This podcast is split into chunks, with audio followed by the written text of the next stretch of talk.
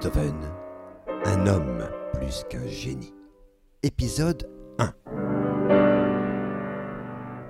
Le frère retrouvé.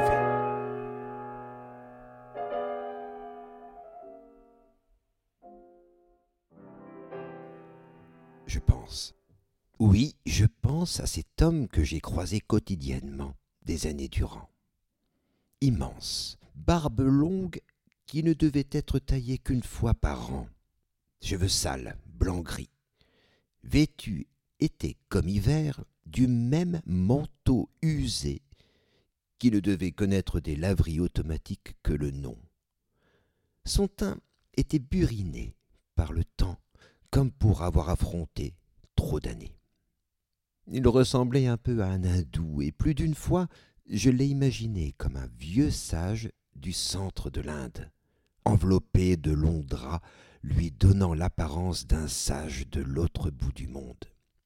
Surtout, il portait toujours deux immenses sacs de plastique qui devaient contenir sans doute toute sa vie.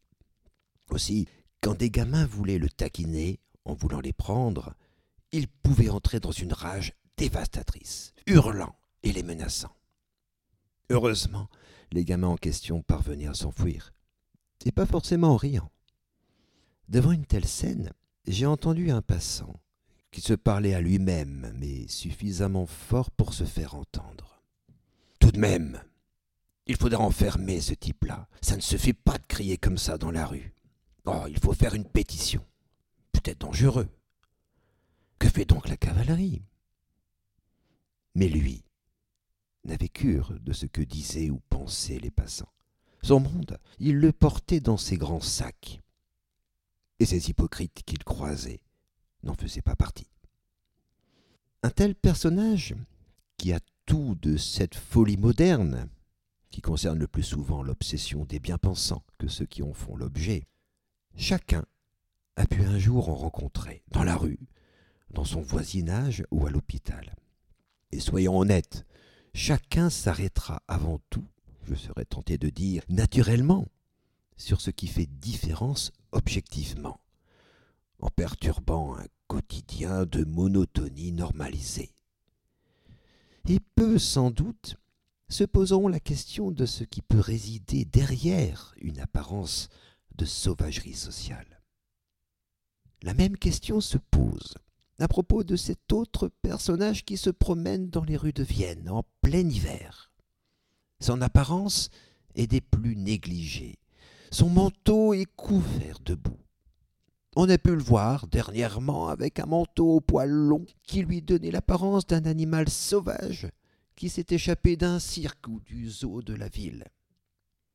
Cet homme fait un peu peur dans son apparence, mais aussi dans sa façon de marcher car régulièrement il s'arrête, regarde le ciel, puis le sol plusieurs fois de suite, avant de se mettre à taper du pied régulièrement durant un moment, et griffonner soudain, précipitamment, quelque chose sur un carnet tout droit sorti de sa poche. Mais que peut-il bien écrire?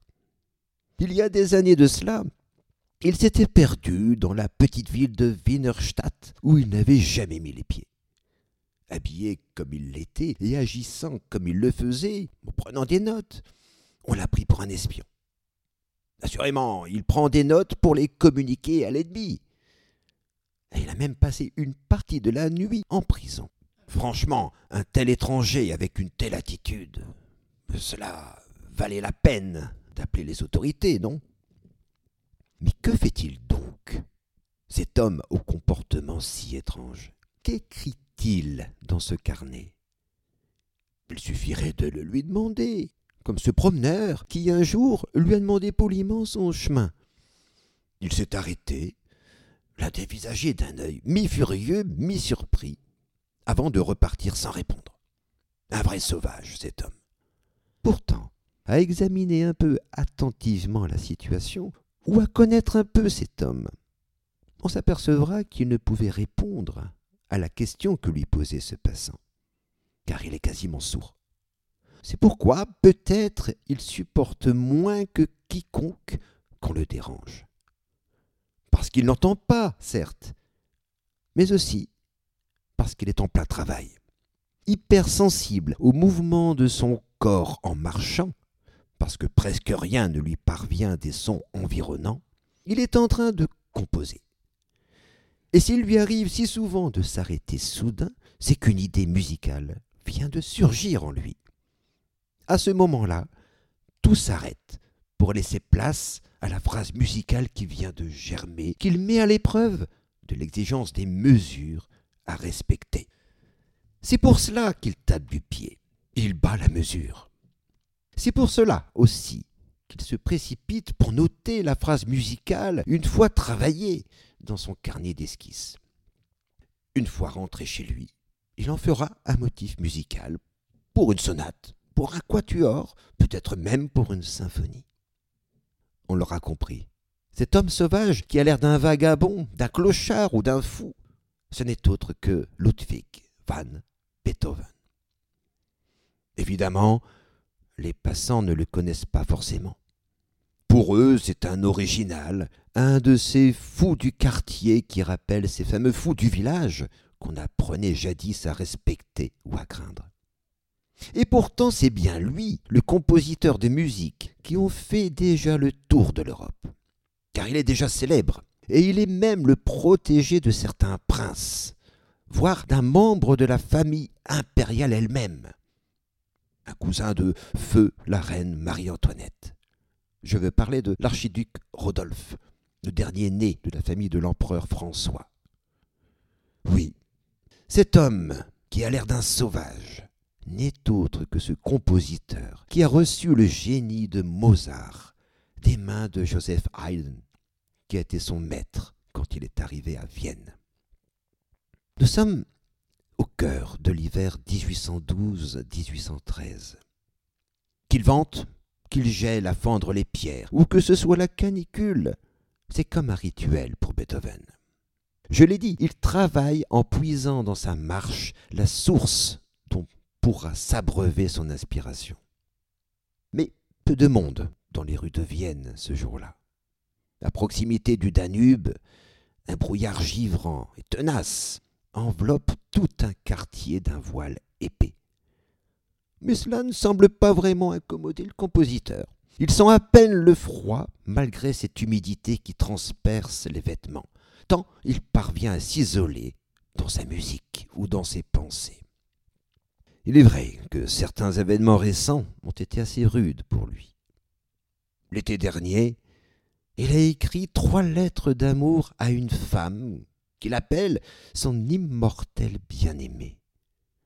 De quelle femme s'agit-il? Les spécialistes se disputent encore aujourd'hui à ce sujet.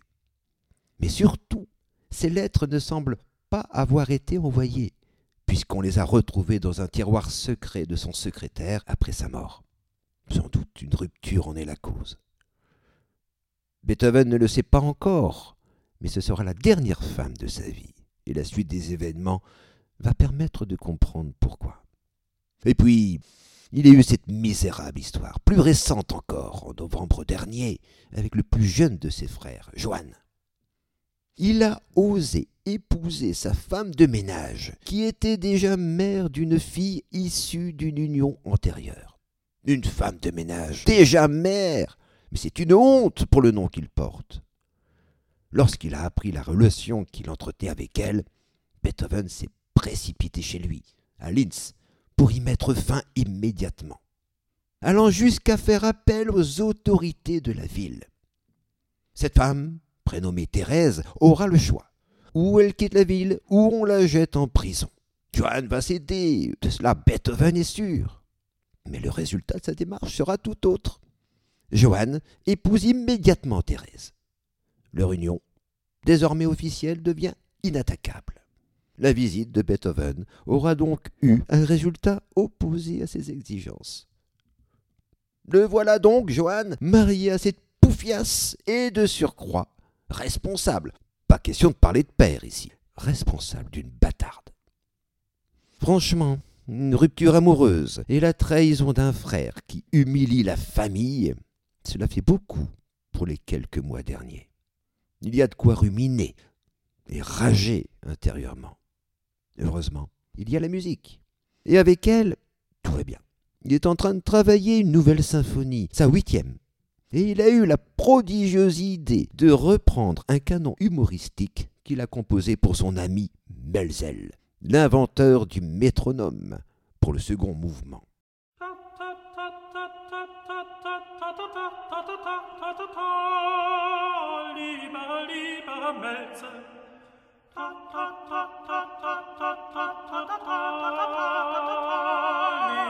Liebe, liebe Zeit,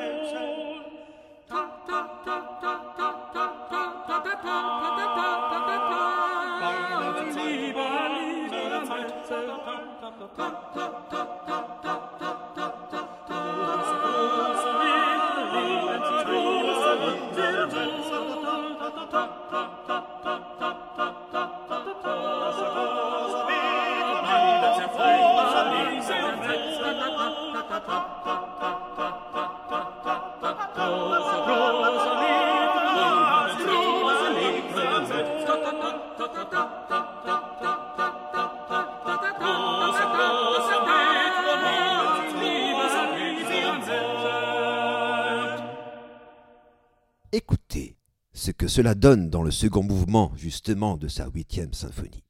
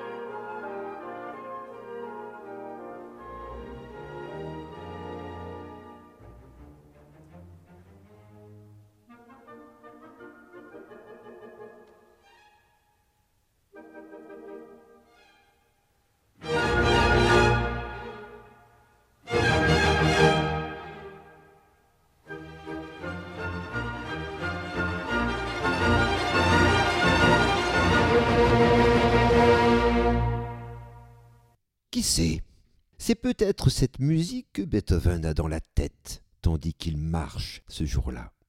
Le voilà qui approche du pont Ferdinand, qui prend, avec le brouillard, une allure franchement fantomatique. Peut-être le traversera-t-il, peut-être pas. Jamais sa marche n'admet de direction précise. Mais, voilà un homme qu'il croise soudain, comme surgissant du brouillard qui s'épaissit. N'a pas l'air d'aller bien du tout. Il s'appuie contre un mur, se tord en deux. Et même si Beethoven ne l'entend pas vraiment, il devine qu'il tousse à s'en arracher le ventre, crachant quand il le peut. Le compositeur n'est pas un champion de la charité, loin de là. Et puis, c'est pas le premier passant qu'il croise ce matin toussant de la sorte. Avec cet hiver qui n'en finit pas, rien d'étonnant. Un regard, juste un regard furtif de banale curiosité sur cet homme qui s'époumonne. Ce sera suffisant pour qu'il le reconnaisse. Cet homme qui s'étouffe devant lui, c'est son frère, Caspar Karl. On peut imaginer la surprise et l'émotion de Beethoven. Cela fait des mois qu'il ne l'a pas vu. Et comme des flashs, des souvenirs lui reviennent. Il se souvient de son arrivée à Vienne. C'est lui, en tant qu'aîné, qui l'y a fait venir. Karl a voulu égaler son frère en composant quelques contredanses, qui n'ont eu évidemment aucun succès. Le génie ne loge pas dans les gènes familiaux. Alors, il est entré dans l'administration viennoise où il a travaillé dans le trésor impérial comme simple caissier. Et cela lui laissait la possibilité, en dehors de ses heures de travail, d'aider son compositeur de frère dans les contacts avec les éditeurs. Mais il s'y croira, le bougre. Il lui arrivait de parler au nom de son frère et même de prendre des engagements qui contredisaient les promesses de celui-ci. Inévitablement, cela conduisait à des disputes considérables entre les deux frères. Plus d'une fois, ils en sont même venus aux mains. Mais toujours, Beethoven lui pardonnait très vite. C'est d'ailleurs une violente dispute qui l'a amené à ne plus voir son frère pendant les mois précédant cet hiver où il le découvre malade. Un jour, il est entré en fureur chez Karl, l'a violemment empoigné en lui hurlant Voleur Qu'as-tu fait de mes partitions? Régulièrement, il lui confiait l'une ou l'autre de ses œuvres presque achevées avant de les envoyer chez un éditeur. Mais là, il est convaincu que Karl l'a volée pour revendre celle qu'il réclame. Mais Karl ne comprend rien à ce qui lui arrive. Et c'est Johanna, sa femme, qui tente de s'interposer. Mais vous les avez peut-être laissés vous-même dans le secrétaire. Mais Beethoven lui commande de se taire, en l'insultant et d'elle-même, elle ouvre le secrétaire de son mari et trouve immédiatement les partitions en question. Désolé, confus. Beethoven avait de quoi l'être, mais Karl lui criera qu'il ne veut plus le voir chez lui, de sa vie. Il y avait de cette scène un témoin, resté silencieux, un petit garçon qui aura grande importance par la suite. Tous ses souvenirs, et notamment cette violente dispute, doivent lui revenir en mémoire, tandis qu'il retrouve son frère tordu de douleur et s'étouffant près du pont Ferdinand. C'est son frère, c'est bien lui. Mais dans quel état? Aussitôt, il se précipite, le prend dans ses bras et le couvre de baisers en répétant son nom. Mein Karl, mein Bruder, mein Karl, das ist mein Karl. Mais pas question de rester là, il fait trop froid. Karl est au plus mal, et déjà l'un ou l'autre passant s'arrête non loin des deux frères, et les regarde d'un œil mi-ahuri, mi-suspicieux. Enfin, on n'embrasse pas un homme comme cela, et en pleine rue de surcroît.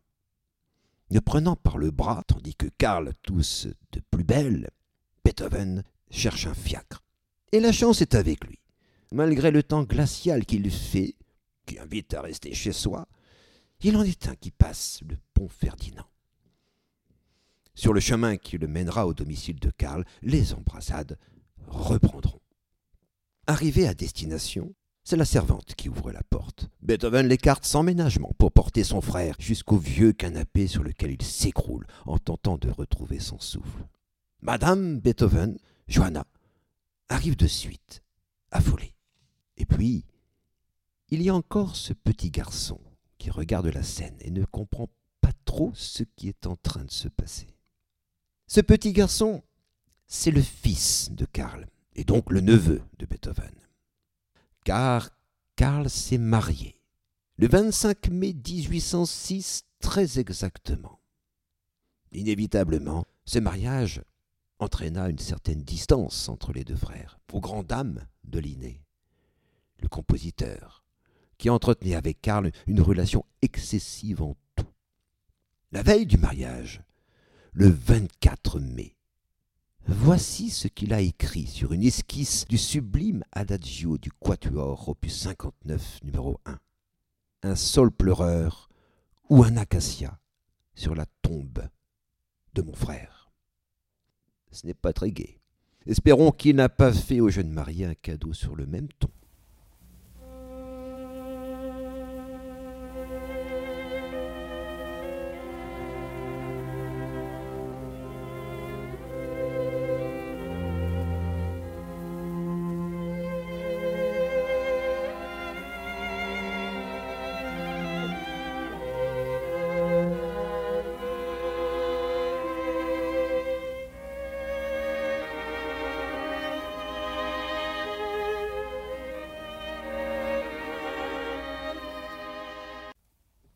Karl s'est donc marié.